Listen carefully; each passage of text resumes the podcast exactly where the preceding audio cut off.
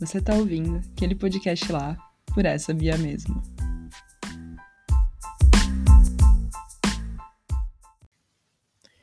E aí, rapaziada, espero que esteja tudo bem por aí, apesar, né, do apocalipse. Hoje eu vou falar de um animal selvagem, indomável, mas que todo mundo tem acesso, porque é um animal que tá longe de estar extinto. Mistério, né? O assunto hoje é meme. Pessoal claramente se perdeu no personagem, falando de meme dessa forma. Pra que falar, né, sobre meme, no caso. E meme é uma linguagem que já se tornou norma, é parte do nosso cotidiano, sinal dos tempos na internet. E apesar de ser altamente normalizado, eu queria propor que a gente refletisse um pouco e pensasse sobre ele e encarasse de outra forma. Sim, amigos, a minha tese é do meme animal selvagem, ou algum outro ser vivo, que não é planta. Me perdoa a licença poética, assim, é que eu não queria ficar chamando meme de germe ou de protozoário, mas talvez seja mais correto. Enfim. Por isso mesmo, hoje eu vou fazer a Globo Repórter e perguntar: memes? O que são? Onde e como vivem? Como nascem? E a pergunta de um milhão de dólares, porque o real não tá valendo: dá para domesticar o meme selvagem? Vem cá, vamos descobrir hoje no Globo Repórter. Segue o filme. 85% dos brasileiros costumam curtir um meme na internet, segundo uma pesquisa da Globo de 2019. Eu falei que meme é um bicho abundante, principalmente no Brasil, porque brasileiro adora se nomear o rei do meme. É um rei do gado, desse animal que é tudo exótico. E como que vive esse bicho que a gente tanto gosta, né? Como ele funciona? A gente vai descobrir hoje no nosso Globo Repórter sobre memes. Então, o que, que é um meme? Não coincidência, o conceito de meme é biológico. A palavra meme antecede o uso para a internet e ela foi criada em 76 por um biólogo evolutivo chamado Richard Dawkins. Ele explica o conceito num livro dele, que se chama O Gene Egoísta. E o meme seria para a memória o mesmo que o gene é para a genética, uma unidade mínima que se multiplica. Ele considera o meme uma unidade de informação que se multiplica de cérebro em cérebro ou entre locais onde a informação é armazenada, como livros ou, né, hoje no caso, como a internet. O meme seria uma unidade de evolução cultural que se autopropaga de alguma forma, seja de pessoa em pessoa ou de pessoa para o lugar de armazenamento. Podem ser ideias, partes de ideias, línguas, sons, capacidades, valores ou qualquer outra coisa que possa ser aprendida e transmitida à comunidade autônoma. Tem um estudo de modelos evolutivos de transferência de informação sobre isso, conhecido como memética. E aí, passando né, por essa linda definição, fica um pouquinho mais claro do porquê o nome do nosso bichinho é meme. Propagação rápida, viral, né, no caso. Unidade de informação simples, entendimento relativamente rápido também, passa de uma cabeça para outra via internet. Meme tem caráter de microorganismo. Existe uma definição oficial muito próxima do termo original, pelo dicionário da Oxford. A expressão meme de internet é usada para descrever um conceito de imagem, vídeos, GIFs e ou relacionados ao humor que se espalha via internet. É bem intuitivo, eles pegam o conceito do Dawkins e jogam na internet atrelado ao humor. E aí a gente está trabalhando com o mesmo conceito adaptado à nossa realidade de internauta. Beleza, então estamos todos de acordo com quais são as características do bicho meme. Onde e como ele vive? No caso, o habitat é a internet, né? Eu falei um pouco de velocidade da informação no primeiro episódio desse podcast, Nerce Informacional, e a gente absorve o equivalente a 34 GB de informação por dia. Meme é perfeito para esse contexto de consumo frenético de informação. É rápido, passa muita informação com pouco componente. Ele une e comunica. Faz sentido ele viver na internet, né não? Ambiente sem lei, perfeito para essa criatura selvagem. O como ele vive fica um pouquinho mais complexo. Eu fiz uma pesquisa rápida aqui e ser vivo é todo ser que é capaz de se reproduzir, evoluir e manter um metabolismo, isso é, produzir energia quando come e respira.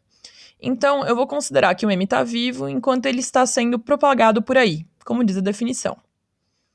O meme vive porque tem gente para rir dele. O que, que, leva as pessoas a rir e continuar rindo de um meme? Bom, é, a fórmula básica do humor trabalha com tensão e alívio, quebra de padrão que provoca risada. Então, uma piada é engraçada porque o final é inesperado, uma história divertida tem de ser aquela que né, surpreende a gente nos rumos. Um meme não foge da regra, ele geralmente brinca com frases e imagens dentro e fora do contexto para gerar a mesma reação. É uma piada como qualquer outra.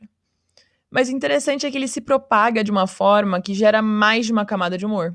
Quanto mais você entende do contexto, ou seja, o assunto em si, seja sobre memes em geral ou sobre um tema em particular, e do próprio meme, mais graça você vê. Então, vou dar um exemplo ilustrativo, tá? Pensa numa pessoa famosa, alguma celebridade, qualquer uma, e essa pessoa disse algo engraçado, ou fez algo engraçado que se memificou. Primeira onda de memes é uma menção direta a isso, então é uma referência a esse primeiro acontecimento. Quando a coisa evolui, a pessoa começa a editar e criar suas próprias versões. Então começam a acrescentar uma camada a mais, misturar com outros memes. E aí você começa a achar graça por causa da imagem que eu tô vendo, então o resultado final, mas também porque eu lembro da imagem anterior, aquela primeira, original. Eu entendi a referência e geralmente a coisa cresce para se distanciar cada vez mais dessa referência inicial, né? Vira um grande só quem viveu sabe. São camadas de autorreferência. O meme sobrevive porque ele se adapta. Já diria, né? Darwin. Então, assim, muito animal. Sem contar que meme se reproduz em ambiente propício. Então, as pessoas que entendem aquele contexto. Existe meme mais genérico e meme mega nichado. Porque meme acaba sendo uma piada interna entre estranhos. Para ilustrar melhor, como um meme nasce? A internet democratizou muito a produção de conteúdo. Lógico que não 100%, né? Depende de acessos e recursos, mas é por causa das redes hoje que a relação de consumo e produção de conteúdo ficou muito mais difícil de dividir. Todo mundo é consumidor e produtor. Qualquer um pode criar e postar algo. Qualquer coisa pode viralizar e sair do controle, dado né, os modelos de rede que a gente tem hoje. Memes nascem dessa relação de produção livre, descentralizada, dentro de contextos comuns, dos interesses que eu falei, temas que a gente tem a mesma referência, são esses contextos comuns. Eu rio de memes de política, de drag queen, de filme que eu gosto. E eu não rio de meme de futebol, porque eu não entendo, não é um contexto que eu tô inserida. É algo que nasce espontaneamente, né, nesses ambientes propícios, nesses temas, com pessoas que possam entender e propagar. É a tal da piada interna, né, o nosso bichinho. É comum falarem de meme morto. Isso tem a ver com o tempo, óbvio, né? O meme tá muito tempo na ativa, talvez ele perca o efeito, mas também tem a ver com quem tá usando.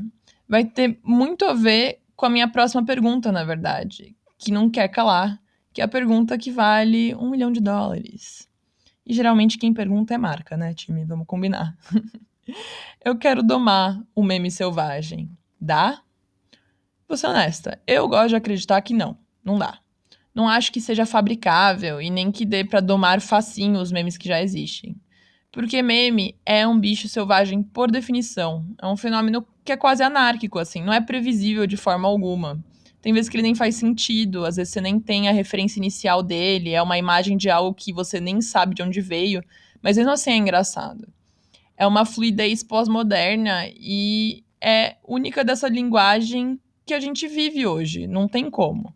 O meme é simbólico da internet, não só porque ele permite que qualquer um faça um post, mas porque ele também não tem uma referência única e centralizada, ou um caráter de comunicação hierárquica de cima para baixo. Meme é horizontal. E se você está tentando domar um meme, né, domesticar, você meio que subverte essa lógica.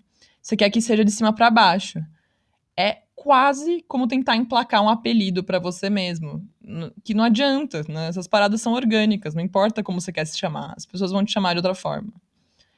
É por isso que tanta marca tenta usar meme e acaba falhando. O ecossistema é diretamente ligado ao contexto. E se você não entender esse contexto, porque você não pertence, ou porque você não pegou as 432 ondas desse meme, está claramente errando. Fica feio. É, tem marca que acerta, mas assim, são as que estudam, que têm contexto, que, ou que já nasceram dentro de assunto, que tem uma comunidade receptiva. É algo que leva tempo e é algo que exige complexidade. Porque nunca é só uma linha. Um meme nunca é só um meme. Ele é a, a ponta de iceberg de um conjunto de referenciais coletivos usados no dia a dia para se expressar. Às vezes a gente usa um meme para falar de forma rápida como a gente está se sentindo com relação a um assunto, com relação à vida, com relação a nós mesmos. Ele acaba sinalizando entendimento, ele sinaliza pertencimento a grupos, dependendo, e ele perpetua ideias e risadas. A cultura do meme é isso mesmo que eu tô falando, é uma cultura. E é um bicho. É uma piada interna que une milhares de estranhos, dependendo do tema. E o meme é orgânico, para todos os efeitos, né? Como eu disse, ele é quase vivo. E eu acho isso demais, gente. Eu sou obcecada, acho lindo. Mas é isso, time. Obrigada por vir no meu Globo Repórter.